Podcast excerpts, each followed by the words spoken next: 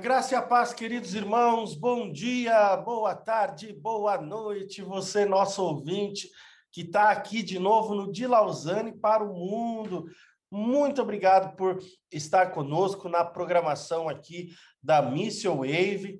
Você que nos acompanha nas redes sociais, está aí no YouTube, no Instagram, e aí segue a gente no Facebook. Você que tem aí os aplicativos no seu celular, se é um Android, no, na Play Store, ou se é, quem sabe, um iPhone na App Store. Já baixou a Mission Wave? Se não baixou, baixa lá, por favor. Escuta um pouquinho mais da nossa grade. A gente tem playlists musicais, a gente tem conteúdo exclusivo missionário voltado para você, apaixonado por missões, que hoje está comigo aqui de novo, Pastor Homero Aziz eu aqui do mundo árabe gravando diretamente da Jordânia para você, com a maior alegria de poder compartilhar o de Lausanne para o mundo. Você que nos acompanha sabe, esse quadro ele tem como base a revista Análise Global de Lausanne e hoje a gente vai discutir mais um artigo da publicação do mês de maio de 2021. A gente já teve a primeira parte da discussão do artigo de hoje que tem o título O Racismo e a Grande Comissão. E eu desafio você, se você não escutou a primeira parte, acessa aí as plataformas. A gente está no Spotify, a gente está no Deezer, no SoundCloud, e você pode escutar o programa que a gente apresentou na semana passada e todos os outros. Aliás, se você quiser ler o texto na íntegra, Tá o link aqui abaixo. É só você clicar e ele vai te enviar diretamente para o site lausanne.org. Lá na seção Análise Global de Lausanne, você consegue ler todos os textos na íntegra, inclusive o texto que a gente vai ter um papo maravilhoso aqui hoje. E mais uma vez comigo eu tenho presentes meus queridos amigos Igor Andrade e Karen Kaká. Por favor, deem um oi para os nossos ouvintes. Olá, queridos, é um prazer estar com vocês aqui novamente e que possamos mais uma vez discutir e, e fazer uma boa reflexão sobre o texto. Muito bom, Karen, seja bem-vinda, Igor. Legal, parte 2 agora, né? E seria será uma alegria a gente continuar esse, esse, esse debate com, com esse tema, essa reflexão com esse tema, que na verdade daria muitos outros programas, não, Yara? Com certeza, essa é uma temática extremamente relevante para os nossos dias. E, e a, a, primeira parte é, do artigo, O Racismo e a Grande Comissão, a gente entendeu um pouquinho né, do que está acontecendo no mundo hoje, né, qual que é as, quais são as principais características né, dessa realidade em que o racismo, o preconceito ainda é algo presente como é que a igreja tem que responder a essa realidade, e a gente fez algumas reflexões é, acerca desse tema no meio missionário, né? Como é que a, a, os, os cristãos da grande comissão que se importam com a evangelização e que é, querem ser ativos no reino, as organizações e as igrejas devem é, fazer as considerações acerca desse contexto de racismo. E hoje a gente parte para segunda etapa da nossa discussão, em que a gente traz aqui mais uma vez o artigo que foi publicado pelo é, Movimento de Lausanne, lá no Análise Global de Lausanne, é, e dessa vez o artigo ele parte é, de relatos e de participações é, de é, membros é, do movimento de Lausanne que estiveram comigo lá na Indonésia em 2017. Eu tive o privilégio de participar do do IGL, que foi o, o, o encontro é, de jovens líderes do movimento de Lausanne líderes jovens missionários de tudo quanto é lugar do mundo. Mil jovens líderes se reuniram em agosto de 2017 na Indonésia e, e ali estava o maior exemplo de diversidade e, e da unidade da, na diversidade, porque a gente era gente de tudo quanto é cor, etnia, tribos e línguas e países. E eu, e eu, eu fiz amigos lá, eu fiz um amigo que ele é um pastor é, indígena norte-americano, de uma tribo indígena norte-americana. Ele, ele é um cantor e compositor indígena, eu nunca me esqueço. né? Foi uma experiência assim espetacular aí ter conhecido aquele irmão, mas eu, eu fiz amizades ali, né? Um dos meus melhores amigos que é, é que surgiu dali é o pastor Aaron, que é o pastor da um pastor jovem da maior igreja é, é, ali evangélica na Islândia, um dos países mais frios do mundo, né? Outra grande amizade que que eu fiz ali foi uma irmã que, inclusive, chegou a nos visitar aqui na Jordânia, lá de Trinidade e Tobago. Eu nem tinha ideia de como que era a igreja em Trinidade e Tobago, é, antes de ter tido o privilégio de conhecer essa irmã, que veio servir aqui num curto prazo, no mundo árabe, participar do que Deus está fazendo conosco. E saíram várias amizades, gente, gente do Brasil, gente de vários lugares da África, da Europa, né, vários lugares da Ásia. A gente recebeu aqui é, voluntários que é, vieram, porque eu tive o privilégio de conhecê-los ali é, naquele evento na Indonésia. E como fruto da, da, daquele encontro diverso, plural, de jovens líderes de todo o mundo, né, nasceu um, uma rede de contatos, a gente é, continua a se relacionar, a gente tem um grupo no WhatsApp, a gente tem um aplicativo no celular que chama Connector e a gente mantém relacionamento até hoje e, e promovemos ali o trabalho uns dos outros e, e discutimos várias temáticas e é, alguns desses jovens foram convidados para compartilhar é, as suas experiências no que tange a essa temática relacionada ao racismo. E o texto, parte 2 desse artigo, O Racismo e a Grande Comissão, ele tem aí a participação de alguns, então, desses jovens líderes, é, trazendo reflexões a partir de perspectivas, perspectivas globais né, sobre é, o tema do racismo e a, a sua, as suas diferentes formas e como é que a gente é, tem que lidar. É, e aí, com os, os, testemunhos ali, a gente vai ter aqui a nossa discussão de como é que a gente, como Igreja de Jesus, nós também somos guardiões é, dessa unidade no meio da diversidade, e por isso, como a gente falou na nossa, na nossa última conversa aqui, somos agentes para pregação do evangelho, mas também promotores de justiça e de igualdade. Então é com essa alegria que eu trago aqui para vocês mais uma vez esse debate com querido Igor e com querida Karen. O que, que vocês já começam a me falar aqui nesse início? É muito interessante pensar nisso, né? O primeiro, o primeiro, a primeira parte do artigo já traz para a gente uma riqueza de, de, um, de, um, de um debate muito bacana quando a gente pensa nessa diversidade à luz da Bíblia, né? À luz do que, do que, de qual o propósito de Deus, né? É, nesse sentido. E aí a gente pensa, é, se Deus não tem nenhum problema com a cor da nossa pele, especialmente esse racismo é, voltado justamente para a cor, né? Essa questão racial, se a nossa pele é escura ou clara, se ele não se importa com isso, aliás, se foi ele quem decidiu que fosse assim, por que será então que a gente tem esse problema? Então, por que, que a gente se preocupa? Né? E aí a, a, autora dessa primeira, dessa segunda parte né, do artigo, ela até aponta que no contexto onde ela está inserida, e aí não é diferente da, de muitas regiões, né? eu falo a partir do Rio de Janeiro no Brasil, é muito comum as pessoas serem estereotipadas, né? elas serem é, discriminadas pela sua, pelo seu estilo, pelo seu ou pela forma como ela se apresenta, ah, gordo, magro, alto, baixo, claro, escuro. São alguns exemplos mais clássicos, né? E aí ela conta que demorou anos da vida dela para que ela fosse pudesse se achar bonita por causa da cor da, da sua pele, já que ela foi feita à imagem e semelhança de Deus. Esse primeiro ponto eu acho sensacional. É você entender justamente a questão da diversidade à luz da, da, da Bíblia. Entender que quem criou essa diversidade foi o próprio Deus. Então, nos enxergar, se nós estamos enquadrados nesse sentido, ah, eu sou alto, sou baixo, sou negro, sou branco. Quem decidiu isso, como a gente falou na primeira parte, não foi você. É o próprio Deus que escolheu isso. Então, isso foge do seu controle, tira dos seus ombros essa responsabilidade e enxerga que o próprio Deus quis que fosse assim, para que ele pudesse ser adorado por diferentes culturas e por diferentes raças também. O que você acha, cara? É isso mesmo? É, isso é verdade.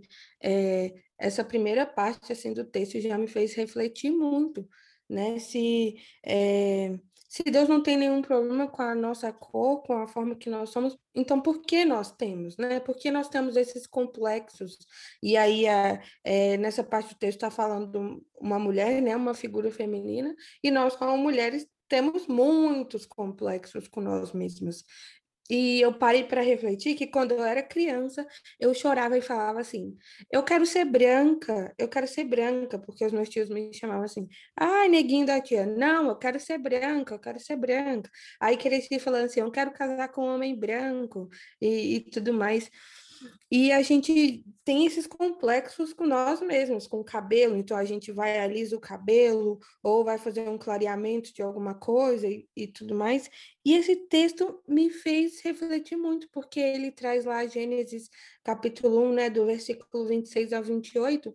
E especialmente ali no versículo 27 ele fala, né, que nós somos criados à imagem e semelhança do Senhor. Então, é, é, é um texto de autorreflexão, né? É, o Senhor nos criou assim, então nós devemos nos aceitar, nós devemos entender a nossa identidade e a partir disso glorificar o Senhor é, a partir de quem nós somos.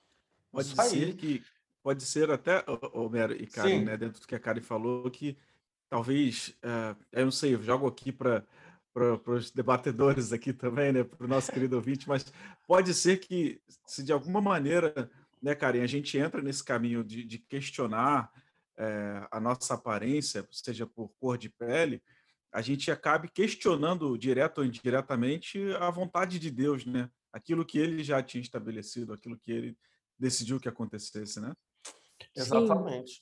Até porque, assim, o, a, a, nessa primeira etapa ali, né, no primeiro testemunho, no primeiro, eh, na primeira participação de uma da, da, um dos jovens lá, líderes, que a gente está discutindo aqui, ela traz é, essa questão de que a, a, a gente é diverso da forma como a gente é, e a ciência explica isso, por causa dessa, desse processo de, de, de seleção natural, por causa da, da questão das nossas né? origens ancestrais. Entretanto, é, é Deus quem escolhe aonde a gente vai nascer. Então, tudo bem, é, é, é, pode ser que seja típico de uma pessoa que nasce em tal região, é, por diferentes questões, é, de forma geral. É lógico que até aqui na semana é, é, anterior a gente ouviu a Karen deu um ótimo exemplo. Nem todo, nem toda pessoa que nasce de olho puxado nasceu na China. Né? Isso a, a gente está cada, vendo, cada vez vendo mais essa miscigenação, essa mesclagem, esse, é, a, a, gente vê povos de diferentes tipos, ainda mais com, com, com, a crise migratória, com, com a crise de refugiados, né? né? Esse tipo de, de situação que talvez né, há, há 100, 200 anos atrás era tão bem definida, né? O europeu branco, né? E o, o, o, o africano negro, o, o, indígena amarelo, aquela coisa né, racial de 200 anos atrás, hoje já não é bem assim, né? Mas, de qualquer maneira, a explicação científica está muito ligada com, com, com essas origens ancestrais. Por outro lado, é Deus quem escolhe aonde cada um de nós vai nascer, né? Não sei se vocês já, vocês já viram aquele filme Baby Boss, né? Eu não vi ainda. Vocês não viram o filme. Baby Boss? Puxa vida, vocês têm que assistir. Não. Vocês têm que assistir o Baby Boss. É, e é muito legal. E ele, e, é, ele tem essa brincadeira, essa coisa assim, né, da origem dos bebês, né? E é muito bacana, eu já assisti. E agora eles vão vai sair o, o, o, acho que saiu ou vai sair o Baby Boss 2. Eu recomendo vocês assistirem. Mas é, não, não tem como a gente escolher assim, ah, não, né? Eu sou, eu sou, entre aspas, branco, minha esposa é branca e eu quero um filho negro. Não, não tem isso, né? É Deus que quem é. escolhe os processos todos conforme eles aconteceram. É do, a gente está falando aqui do ponto de vista. É, genético natural. É lógico que com adoção e com outras coisas, né? A gente pega lá, acho que a Angelina Jolie, não é? E o Brad Pitt, quando eles ainda eram casados e, e tinham sei lá quantos filhos de não sei quantos países e, e tinham, era uma diversidade ali naquela família por, por meio da adoção. Mas do ponto de vista direto, isso não é possível. Agora, é, é, é importante a gente entender de, como vocês falaram aqui, bem falado, e, e, com base até no testemunho tão impactante né, dessa jovem, de que é, a gente precisa reconhecer a beleza da criação de Deus em nós. Né? Deus nos criou como Ele nos criou e nos criou a semelhança e imagem dele. E Ele nos criou com perfeição. Né? Nós somos obra das mãos de Deus. Né? A gente é, é, a, é a pupila que fala? Como é que é o, essa parte pequena do olho que tem dentro do olho? É isso mesmo. É, a pupila. A pupila, a do olho, olhos, a né? menina né? dos olhos de Deus, né? Nós somos o assim, Deus, Deus nos, né, se você pegar lá o Salmo de Davi, né, ele nos gerou lá no ventre da nossa mãe, já, já tinha um plano, um propósito. Ele e ele fez isso com perfeição, com carinho, com amor. Nós somos obra do Senhor. Então, o mundo pode tentar, por meio do racismo, é, nos rotular, nos classificar e dizer é, né, né, magro, alto, baixo, gordo, branco, negro, é, de olho puxado, de, de, nariz grande, nariz pequeno, né? E, e, e, aí é lógico que essa classificação que o mundo dá e que o mundo tenta impor do que é a beleza, ela não tem nada a ver com o que é a beleza de Deus. A beleza de Deus é, ela vai além desse, dessas classificações. E, aliás, até do ponto de vista cultural, a gente deveria entender que essas classificações, que muitas vezes se tornam preconceituosas e racistas, elas não fazem sentido nenhum. Não só do, do, do ponto de vista da criação de Deus, então a gente falando aqui né, de, de um ponto de vista teológico, mas também não fazem sentido nenhum nem do ponto de vista antropológico e nem sociológico. Por quê? Por exemplo, o, o, se você vai pegar lá uma tribo no interior da China, os caras acham que a mulher com o pezinho pequeno é a mulher bonita. Aí você vai lá para Uganda, na África, e, e o, o homem barrigudo, o homem que tem barriga grande, é o homem bonito. Por quê? Porque é o homem que come bem, é o homem que tem dinheiro, é o homem que, que pode sustentar a sua família. Então, ele é símbolo de beleza. Aí você vai para outro país da África, em, em que a mulher é, é, obesa é a mulher bonita. Então, tipo, até, até as, essa, essa questão. Né, concepção é, de beleza, né? Essa concepção de beleza, ela, ela é tão cultural, ela é tão é, regional, ela é tão.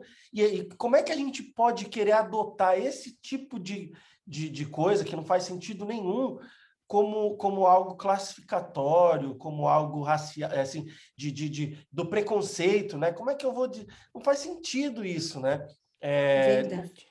Então, todos nós somos belos aos olhos de Deus e, e, e todos nós, com as nossas é, peculiaridades ou deformidades ou que seja, somos únicos e deveríamos ser considerados também é, belos, independentemente da, da pressão social que se tem na, na, na região que a gente está, né? Sim.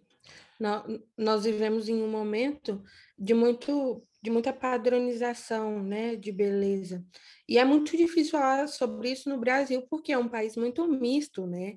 Nós temos, assim, falo da minha família, é quilombola, com, com indígena, com e isso é, é algo muito é, complexo, né? E hoje a gente tem é, uma um momento de muita harmonização facial, de, de muitas cirurgias plásticas para fazer essa modificação e se parecer, né, como posso dizer, com mulheres mais europeias ou de lugares específicos, e isso é algo muito complexo, né? É, porque a partir do momento que nós não nos, nós não nos aceitamos, nós não entendemos é, a, o que Deus quer que nós sejamos, a gente vai viver nesse complexo de todos os dias, né? De gordo, magro, e isso vai variar de lugar para lugar. Então, a partir do momento que nós é, somos confiantes e, e seguros daquilo que Deus diz que nós somos ou que nós somos criados para ser, nós conseguimos apreciar a beleza do Senhor é, em relação a nós e, e toda a criação. Exato, em relação ao outro também. Eu acho que é, é, é bem isso da, da identidade, né? Quando a gente é, tem plena consciência da nossa identidade em Cristo, a gente sabe quem a gente é, a gente sabe quem Deus é e a gente sabe quem é o próximo. Então, assim, é, é, é uma. É, eu acho que a maior crise na, numa discussão como essa é essa crise da identidade porque a pessoa que, que, que, que age com, com preconceito, com qualquer atitude racista, ela se considera superior ao próximo. E, e, isso já é, já é, já mostra que ela não entende quem ela é. Porque quando ela entende quem Deus é, automaticamente ela entende que ela é pó, que ela é pecadora, que ela é criação, que ela é pequena, que ela é frágil. E aí a, a grandeza de Deus é reconhecida e a, e a gente né, reconhece quem Deus é e a gente se coloca no nosso lugar. E estando no lugar que a gente tem que estar, a gente olha para o próximo com outros olhos, né? É, é, eu acho que, assim, de uma certa forma, a, o próprio coração de Jesus para com o próximo, é, é lógico que, primeiro, ele é Deus, mas ao mesmo tempo ele sendo homem, ele olhava para a humanidade com, com, com um olhar de homem e reconhecia na humanidade a fragilidade que ele mesmo experimentou. Então, era por isso que ele, ele, ele não se considerou, apesar de ser, ele não se considerou superior aos outros. Pelo contrário, o apóstolo Paulo fala que ele se fez o menor de todos, né? Ele serviu a todos e ele, ele, se, ele deixou toda a sua glória, ele sendo Deus quem ele era. Por quê? Porque ele sabendo quem ele era como homem, ele olhou para o próximo é, da maneira que ele deveria ser olhado. Não sei, ó, fiz aqui maior reflexão aqui, dá para escrever um livro sobre isso. Não, mas é realidade, né? É uma coisa que faz a gente faz a gente pensar realmente, né? Ele olhou para o próximo em, pé de igualdade, ele, ele, se compadeceu com o próximo, né? Ele, ele sentiu amor, ele foi empático, né? E aí quando a Karen fala sobre o cenário brasileiro, né? É muito interessante pensar que, como nós falamos na semana passada, no episódio anterior, é, 81% dos brasileiros enxergam que há racismo no Brasil.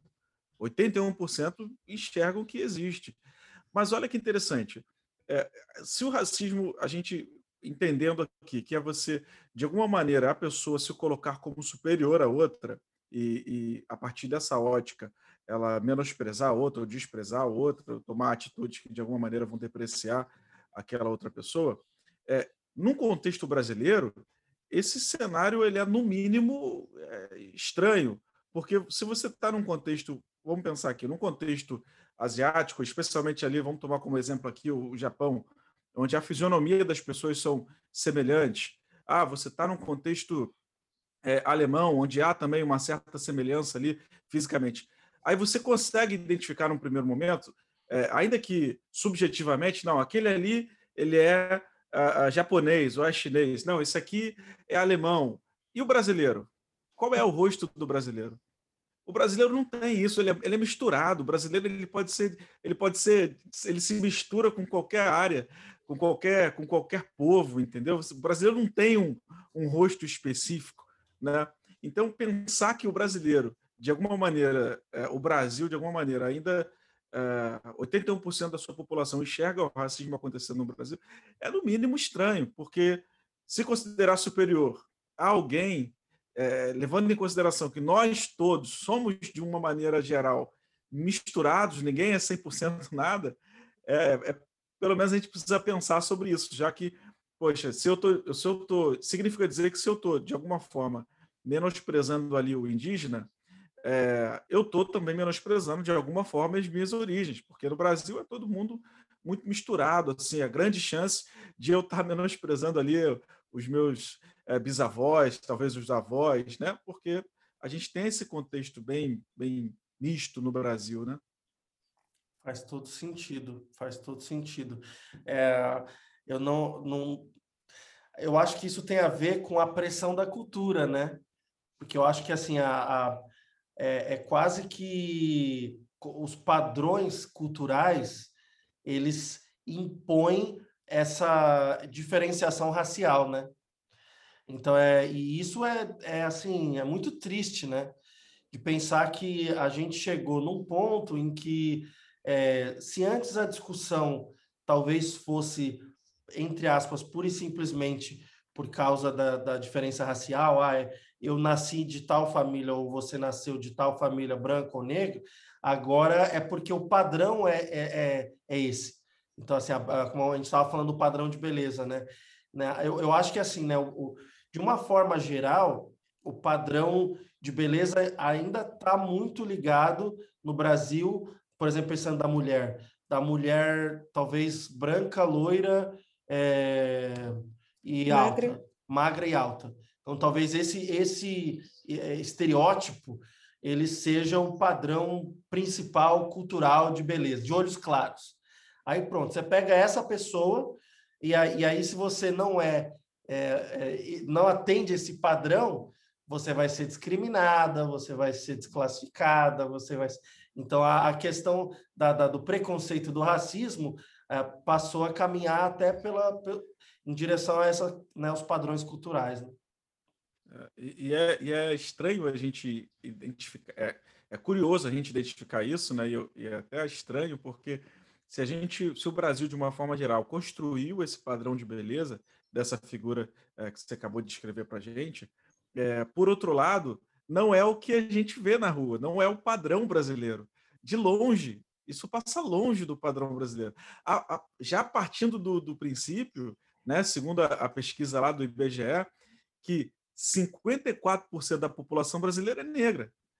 Então já começa por aí.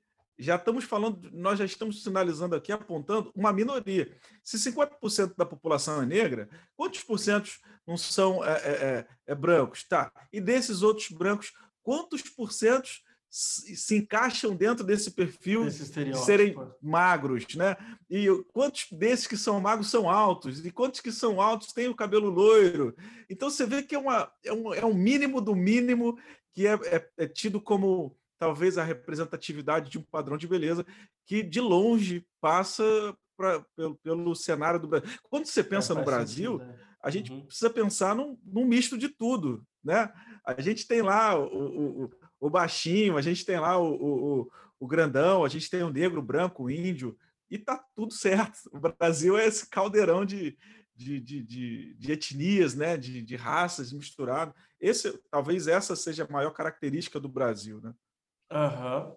E assim, a gente segue aí a discussão conforme está lá no, no, nosso artigo de hoje, que é o racismo e a grande comissão. Se você quiser ler, está aí o link abaixo nas nossas redes. Mas um segundo ponto que o, a, o autor traz, já contando a história de mais uma nova pessoa aqui, é a questão do lamento bíblico. Uma das, das formas de resposta a essa realidade é, é, do racismo é a gente levar os nossos clamores a Deus.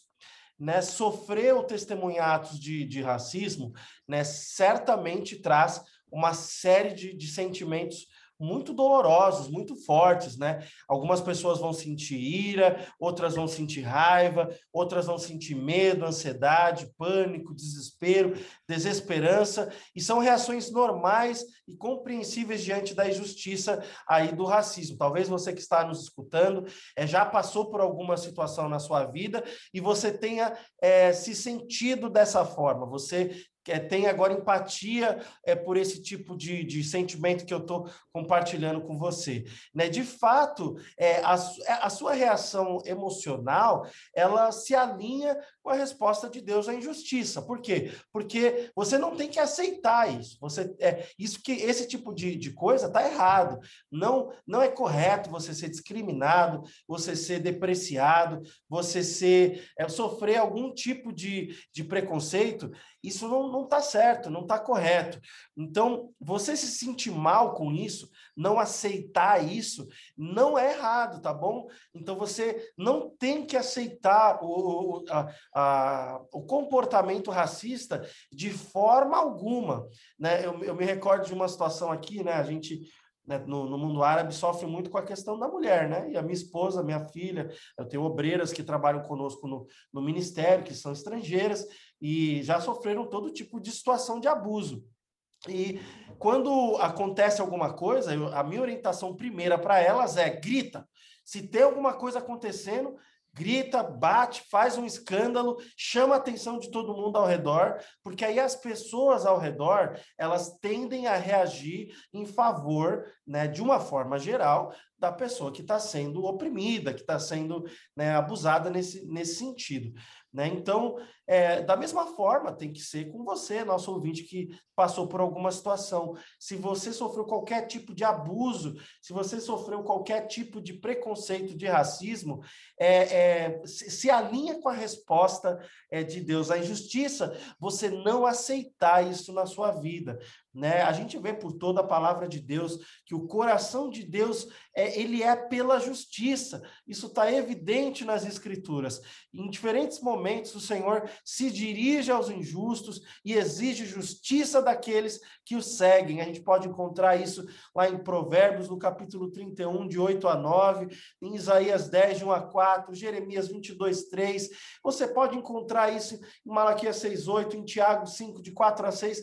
Está aí, tem vários textos na palavra de Deus que mostram que o nosso Senhor, ele luta pela justiça. Então, nós não devemos aceitar os atos de racismo é, de forma passiva. Por outro lado, a gente sabe também que eles vão resultar em respostas traumáticas, né? Assim, impactando a pessoa, ao seu psicológico, às vezes a família, às vezes a comunidade, por gerações, a gente vê isso acontecendo de diferentes maneiras. É, e se a gente pegar aí né, o, o, o, trauma intergeracional que, que é de tão amplo alcance, especialmente quando a gente está falando da questão racial de cor, né, a gente vê o quanto a, o racismo histórico, né, desde da escravidão até é, a gente chegar nos dias contemporâneos, são, são tantas gerações e gerações, os sentimentos de, de desvalorização, de, de depreciação, de, não sei, de, de se sentir pequeno, de se sentir incapaz, né, eles, eles são perpetuados de geração em geração. É, porque é, esse tipo de coisa ele afeta também até a comunidade, né? E, eu, eu, eu, não tenho estatísticas aqui, não sei se vocês aí têm, mas eu imagino que é, eu, eu, me recordo de, de coisas, por exemplo, especificamente falando do desemprego, ou falando da.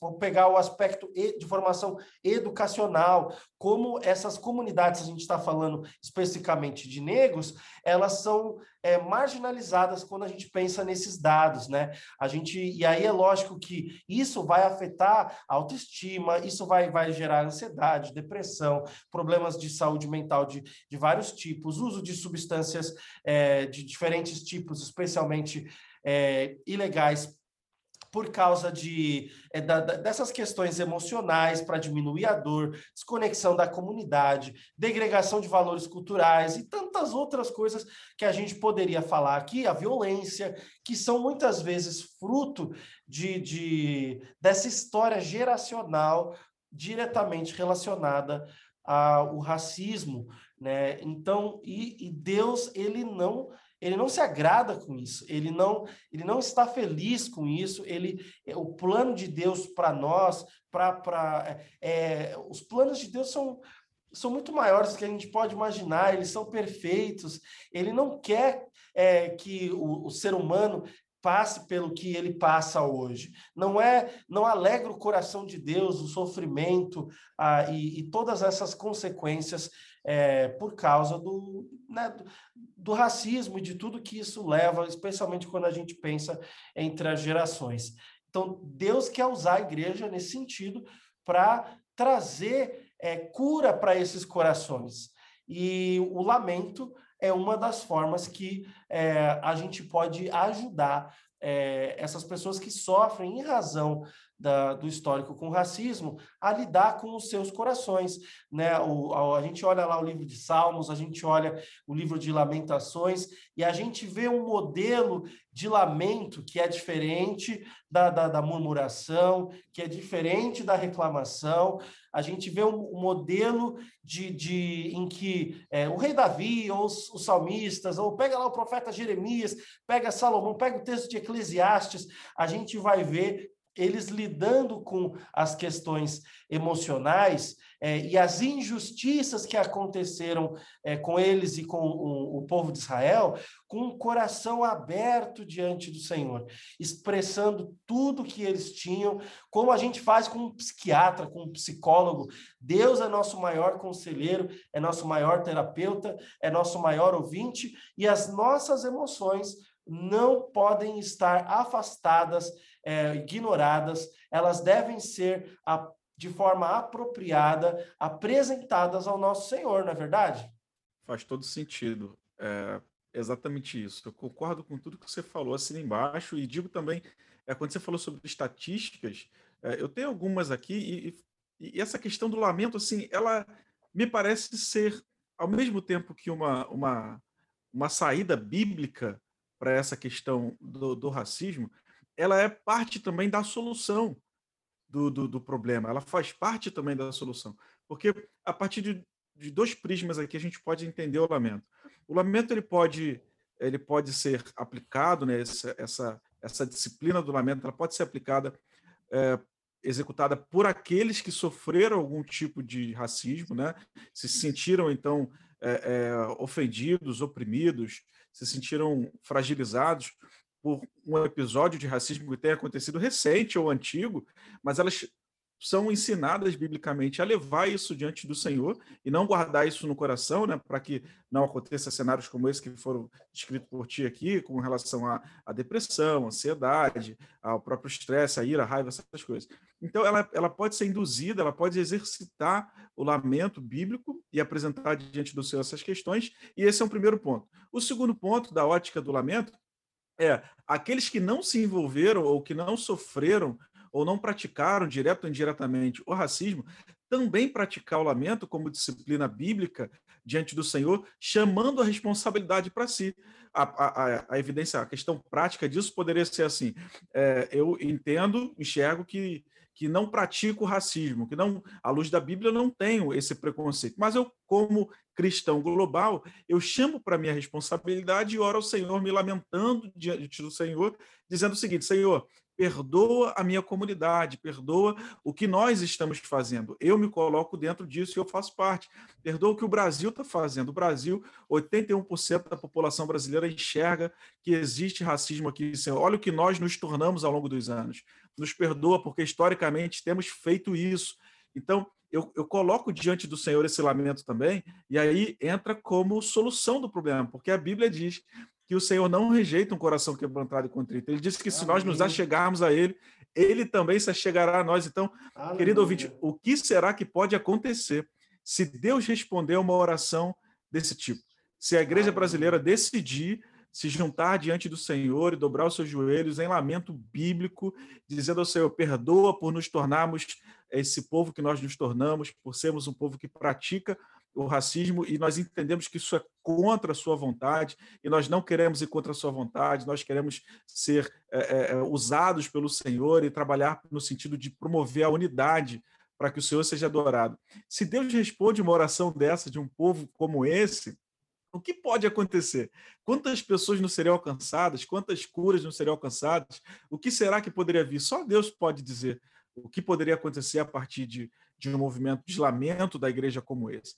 Então, eu enxergo esse lamento a partir desses dois prismas. Né? Ele funciona como um consolo e uma cura e um refúgio, porque a pessoa que sofreu o, o, o, o racismo, ela entende que ela tem um pai amoroso. É como aquele pai do filho pródigo, que o filho foi lá e aí ele está distante e acabou sofrendo todas aquelas coisas lá no mundão. E aí, quando ele se volta achando que vai ser aceito como um trabalhador, não, o pai está de braços abertos para dizer: filho, eu estou aqui, aqui você pode chorar, aqui você tem lugar de novo, toma tua roupa de volta, toma teu anel, toma tua sandália.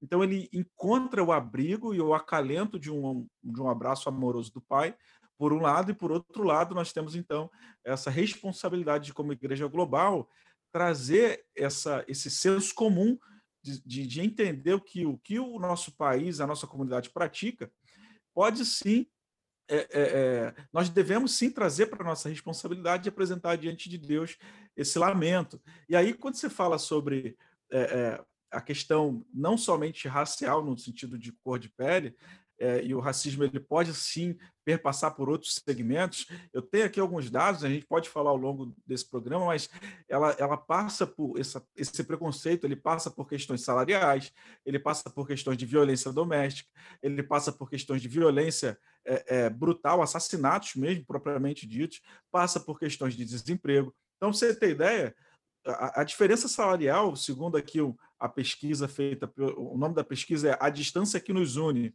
um retrato das desigualdades brasileiras. Foi feito por uma ONG britânica chamada Oxfam. Ela se dedica exclusivamente a combater essa questão da pobreza. Essa ONG, ela pesquisou o ritmo da diferença salarial entre pessoas brancas e pessoas negras.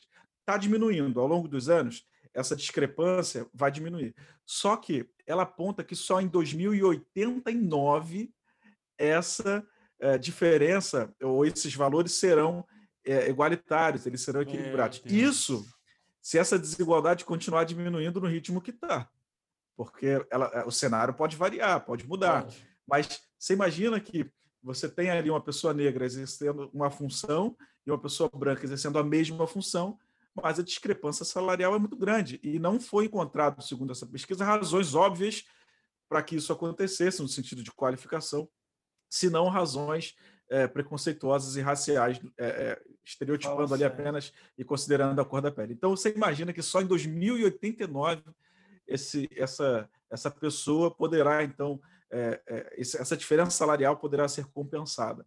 Né? Fora outros casos que a gente poderia citar aqui.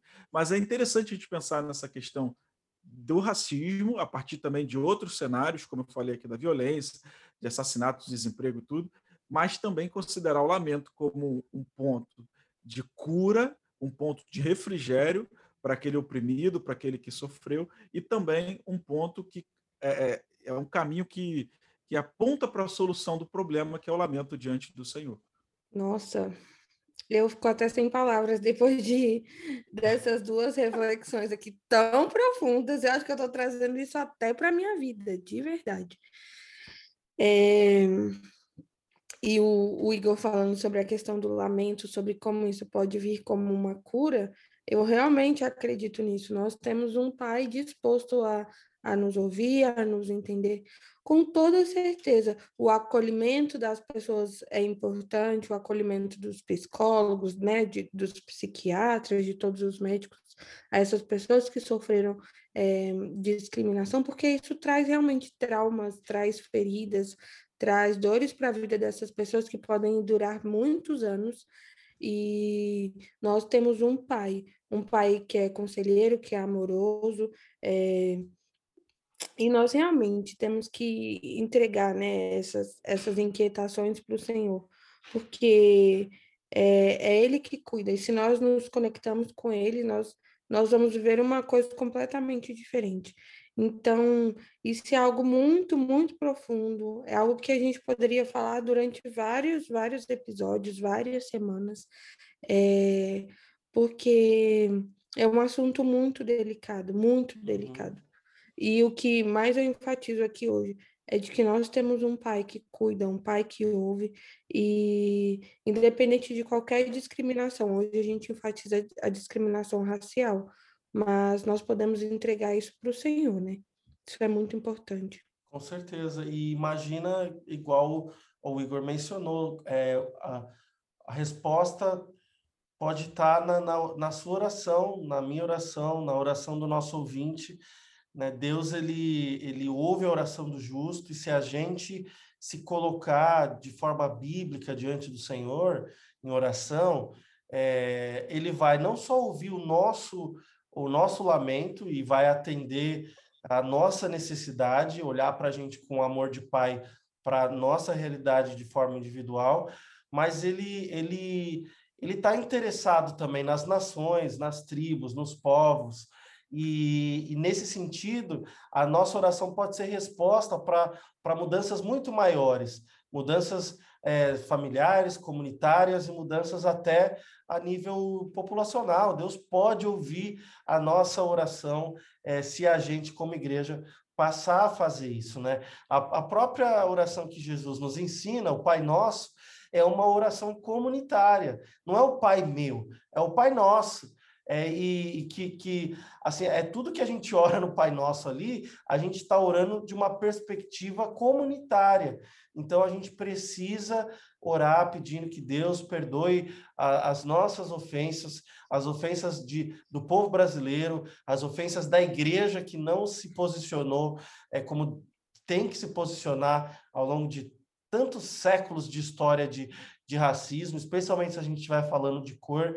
E a, a gente precisa pedir perdão por tudo isso, como, como igreja, como comunidade, crendo de que Deus vai nos atender. Porque quando dois ou mais é, estão reunidos e oram no nome dele, é, ele está ali presente. E ele vai ouvir essas orações e ele quer gerar transformação, é, porque é, essa transformação tem tudo a ver com o reino. Né? O reino de Deus é um reino é diverso, é um reino plural, é um reino em que não existem é, essas diferenciações de gênero, de cor, de tribo, de seja lá o que for, questões sociais. Então, a gente precisa sim é, fazer orações individuais, abrindo nosso coração, nos conectando com esse Deus que viveu né, a nossa realidade como homem, ele era 100% Deus, mas era 100% homem. Ele entende a dor, porque ele era é, é, um órfão, ele era um, um, um, um carpinteiro, ele era um ele viveu uma vida simples enquanto exerceu seu ministério, ele, ele entendia a realidade é, de, de, do preconceito, né? Haja vista, pessoas falaram: pode vir alguma coisa boa de Nazaré? Porque de Nazaré, aonde viveu Jesus, não vinha coisa boa, então as pessoas tinham preconceito com, com quem vivia, vivia naquele lugar, é, eram considerados pessoas de, de, de subraça, de, de, eram judeus desclassificados dentro da sua própria comunidade, e, e Jesus entende a dor do, da, da pessoa que está passando por essa necessidade. Mas ele não entende só a dor do indivíduo, mas é, é, é do coração dele o desejo de que todos sejam salvos. O coração dele ele é, é muito maior do que só o, uma pessoa, por mais que ele valorize o indivíduo, ele quer salvar a todos, e nesse sentido ele quer envolver a cada um de nós é, como comunidade. E é aí que então o autor traz é, ali mais uma última história que se a primeira é, enfatizava a gente criar esse coração de solidariedade, de unidade, é, a, de, de, identidade. E a, a, segunda, o segundo aspecto era a gente enfocar no lamento bíblico, né, a, a, os, levar os clamores a Deus de forma individual, de forma comunitária. Na terceira, é, no terceiro testemunho, a gente vê aquele jovem lá, então, trazendo o desafio para que a igreja ela faça convocação é, de, de, de, de, de né, de sua membresia, vamos dizer assim, das pessoas que fazem parte da igreja, para a visão que é muito maior, que é a visão do reino de Deus. Então, ele traz ali o exemplo né, de Martin Luther King, que lá em 67 proferiu um sermão de Natal na Igreja Batista Ebenezer, e, e, e naquele é, momento ali, naquele, naquele discurso, ele fez a seguinte declaração: toda a vida está interrelacionada. Então, a gente está tá todo mundo junto né, né, nessa, como igreja de Cristo Jesus e como é, criação de Deus, seres humanos que somos todos nós. Então, a gente está todo mundo é, é ligado nessa rede é, de mutualidade, amarrados né, com uma mesma vestimenta da, do destino. Todos nós nascemos humanos, todos nós é, nascemos, vivemos e morremos até o dia que Jesus voltar. Todos nós vamos enfrentar é, uma jornada de vida, é, independentemente de como ela seja, e a gente tem muito mais do que nos une do que o que nos separa. A gente tem muito mais do que nos torna iguais do que o que nos diverge, né? Então, o que quer que afete um, afeta a todos indiretamente. É isso que o Martin Luther King fala. Então, essa é uma frase impactante. O que afeta um, ah, diretamente, afeta a todos indiretamente. Então, se está acontecendo alguma coisa de, de racismo, de preconceito com uma comunidade latina, latino-americana, é, lá nos Estados Unidos, e eles sofrem preconceito porque são mexicanos e eles são crentes em Cristo Jesus, é, o que acontece com eles acontece comigo. Uma parte do corpo sofre, todo o resto sofre com ela. Isso diz respeito à perseguição religiosa, mas isso diz respeito a todo o resto da vida. O sofrimento é, ele, ele, ele pode ser muito maior, muito mais amplo. E a, a, a empatia que a gente tem que ter pelos nossos irmãos tem que ser é, muito grande, independentemente de qual seja o sofrimento deles. Né? O texto de, de Hebreus é, 11, lá, que fala para nós que a gente precisa se colocar no lugar daqueles que estão sofrendo injustamente, como se nós mesmos estivéssemos sofrendo com eles. Com os que estão presos, como se nós mesmos estivéssemos presos com eles. Então, se tem uma pessoa sofrendo injustamente e eu, é, e eu me coloco no lugar dela, eu, eu, eu sinto a dor, eu sinto o sofrimento, e por mais que seja indireto, por mais que a pessoa esteja distante, eu não tenho como fugir disso. Eu preciso ter esse nível de empatia. Então a gente precisa ser solidário com aqueles que enfrentam lutas em diferentes países e regiões. É, e também dentro do nosso país, em diferentes contextos e é, realidades, até sociais, ou, ou, enfim, sejam elas quais sejam, né? É verdade, Homero. É, você falando assim, essa questão toda né, da, da, dessa, dessa reflexão de que acho que o assunto propõe, né?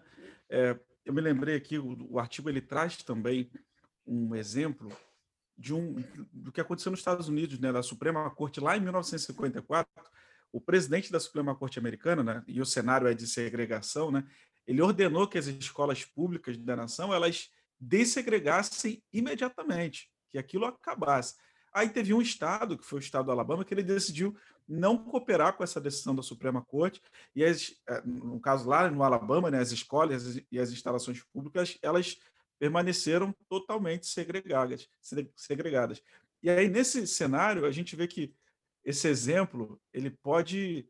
Eh, esse exemplo mostra para a gente que as, as leis, elas, de alguma maneira, elas podem até proteger, promover, tentar promover essa integração daqueles que estavam sendo segregados, é, oprimidos de alguma maneira, mas ela não consegue, a lei, a força da lei não consegue fazer com que as pessoas amem uns aos outros, com que elas gostem uns dos outros. Só o amor de Cristo pode transformar os nossos corações e pode transformar as nossas atitudes. E aí você vê isso de uma forma bem prática. Assim, no Brasil, a gente tem várias políticas, né? tem um ministério exclusivo para isso, que cuida dessas questões, mas até hoje no Brasil, olha só que, que que dado importante. Olha só, com relação à violência doméstica. As mulheres negras são as principais vítimas de violência doméstica aqui no Brasil. Elas correspondem a 58,68% dos casos. Quase 60% dos casos das mulheres agredidas em, em, no cenário de violência doméstica são mulheres negras. Estou falando de 60%. Os assassinatos, se a gente for pensar aqui, isso aqui é de assustar qualquer um, é de realmente é, é mover a igreja para uma reação. A cada 100 pessoas assassinadas no Brasil, pasmem, 71 delas são negras. Nós estamos falando de 71% Uau. dos assassinatos no Brasil. Isso Uau. considerando que aumentou de 2008 para 2018 11,5%. E quanto à população, o, o, o cenário de, de assassinatos né, de não negros, né, daqueles que não são negros, no Brasil caiu 12%. É, é, é quase que inversamente proporcional. Dos negros subiram quase 12 e dos não negros caiu quase 12 com relação a assassinatos. Se a gente fala de desemprego, pandemia, essas coisas todas, também há uma, uma, uma pressão da sociedade com relação, uma segregação da sociedade com relação à questão da, da cor da pele, o desemprego. Essa crise ela atingiu todo mundo, mas atingiu principalmente com muito mais força a população negra aqui no contexto brasileiro. São quase 65% é, dos desempregados, os negros. Uau. De toda a população desempregada brasileira, Mas... quase 65% deles são negros, são 63,7%. Você imagina aqui que esse total aqui de 63,7 corresponde a 8,3 milhões de pessoas desempregadas. Uau! É, é, é uma maioria, assim, absurda. É, é, é de pensar assim, tá difícil para todo mundo, tá. Ah, a crise veio, veio, tá. Mas mesmo diante desse cenário de crise, que teoricamente deveria colocar todo mundo do mesmo lado, porque já que está difícil para todo mundo, tá para todo mundo. Mas não é. Tá difícil para todo mundo, tá, mas está muito mais para alguns. Tá muito mais para outros. Alguns dizem assim: nós estamos no mesmo barco. Coisa nenhuma, não está no mesmo barco. Não está, porque para uns tem, para outros não. Para uns, Exato. a oportunidade de emprego vem, para outros não vem. E aí, está no mesmo barco? Não está. Não está. É um discurso bonito de se falar. É, é uma coisa que unifica, mas quando a gente pensa em questões práticas mesmo, não é isso que os números apontam. E aí, mais uma vez, nós, como igreja, temos a grande responsabilidade de agir, de nos posicionarmos, como a Karen falou aqui no, na semana passada, né, de trabalhar com a educação das crianças, ou como a gente viu aqui no tópico anterior, de nos movimentarmos com relação a, a nos humilharmos diante de Deus, para que o Senhor possa intervir de alguma maneira e a igreja possa se tornar relevante na sociedade, principalmente nesse aspecto. Uau. Sim, sim. É um assunto muito delicado. E quando você fala assim, ah, nós estamos no mesmo barco, não, nós não estamos. A diferença é a realidade é completamente diferente. E nós temos estatísticas e essas estatísticas assim mostram, né, uma uma diferença grande, mas às vezes a realidade é muito maior do que isso, né? Então, assim, é, foi aquilo que você disse. Podem até criar políticas para que é, as pessoas gostem uns dos outros, né? Mas o amar um ao outro tá além disso, né? Tem a ver com, com é, Jesus Cristo, né? O mandamento. E eu, eu até penso assim, naquela figurinha que compartilham na internet é Jesus falando assim: vocês têm que amar uns aos outros. Mas, Senhor, ele é negro. Mas, Senhor, vocês têm que amar uns aos outros. É, esse é o mandamento que foi nos deixado, né? Nós devemos caminhar em, em cima disso. É isso daí, é verdade. Assim, é só Jesus que pode mudar essa realidade. Sim. E a gente viu na, na, na nossa última conversa de que é, essa questão toda do racismo é fruto do pecado. Então, é. quando a gente se coloca diante de Deus, faz a nossa parte como agente de transformação e o evangelho começa a transformar a vida das pessoas, é que então esse, esse tipo de coisa acaba. Não tem como acabar com o racismo sem as pessoas conhecerem a Jesus e viverem Sim. verdadeiramente o Evangelho de Jesus. Até porque a gente está falando aqui, a gente citou em vários momentos um país como os Estados Unidos, e isso também aconteceu na Europa, de onde veio a reforma protestante, e você vai ver mesmo em contextos em que a igreja era é, protestante, historicamente falando, é, havia esse tipo de segregação. Por quê? Porque ah, os corações precisam ser transformados. Você pode ser é, crente no, no, no, papel, mas se sua vida não estiver alinhada com a palavra de Deus e você de fato salva em Cristo Jesus, a, a, você vai, você corre o risco de, igual a gente citou lá, ser um, um, um protestante que se alinha com, com o nazismo, de ser um evangélico branco norte-americano que é, é, é, escra, é escrava, escravocrata, ou você ser um europeu é, que é, leva barcos de, de escravos para todo mundo, sendo cristão é, protestante. Então, a gente precisa que o evangelho mude os corações. E aqui na Mission Wave a gente fala sobre evangelização, sobre conscientização missionária. E querido Igor e querida Karen, a gente está chegando ao fim. Eu queria muito continuar esse bate-papo com vocês, mas o tempo acabou e eu quero dar aqui para vocês a oportunidade de deixarem mais um desafio. Karen, fala um pouquinho para o ouvinte aí antes de se despedir, até quem sabe você voltar aqui no próximo programa, será muito bem-vinda. É, Igor, depois deixa a sua palavra também aí. Queridos, é isso. É, que você aí na sua casa ou no seu carro, onde você estiver, possa refletir sobre quem nós devemos ser, é, como nós devemos agir em relação ao, aos problemas que a nossa sociedade enfrenta e, acima de tudo isso, ser como Jesus.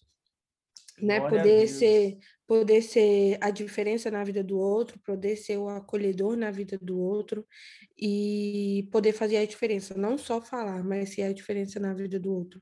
É, eu espero poder vir aqui, né, em algum outro programa. Será muito bem-vinda. Primeira... E eu espero que tudo que nós discutimos hoje possa ser reflexão na sua vida. Amém. Glória a Deus. Igor, Amém, legal. E é, e é isso, eu quero deixar aqui para o ouvinte o versículo aqui que está lá em 2 Crônica 7,14, que diz assim: Se o meu povo que se chama pelo meu nome se humilhar e orar, buscar a minha face e se afastar dos seus maus caminhos, do céu eu os ouvirei, perdoarei o seu pecado e curarei a sua terra. Olha que interessante, né? Essa aqui é a chave daquilo que de, de, do que a gente falou, é o caminho para a cura, é o caminho para a solução disso. Né? Se o meu povo se chama pelo meu nome, nós somos igreja, se humilhar e orar, pronto, nós vamos lamentar, vamos praticar a disciplina do lamento aqui diante do Senhor. Buscar a face do Senhor. Ele diz que nos ouvirá, e a primeira coisa que ele faz ao nos ouvir é nos perdoar. Depois que ele trabalha em nós e nos perdoa, aí ele cura a nossa terra, e aí nós experimentaremos então a bênção de Deus para nós e para as nações aqui. Uau, Obrigado, Homero. Deus, que Deus abençoe sua vida, ouvinte. Seja um agente catalisador do reino de Deus, de união e não de divisão. Glória a Deus. Muito obrigado, Igor. Obrigado, ouvinte. E a gente se vê na semana que vem no Di Lausanne para o Mundo. Segue acompanhando a gente. Deus abençoe.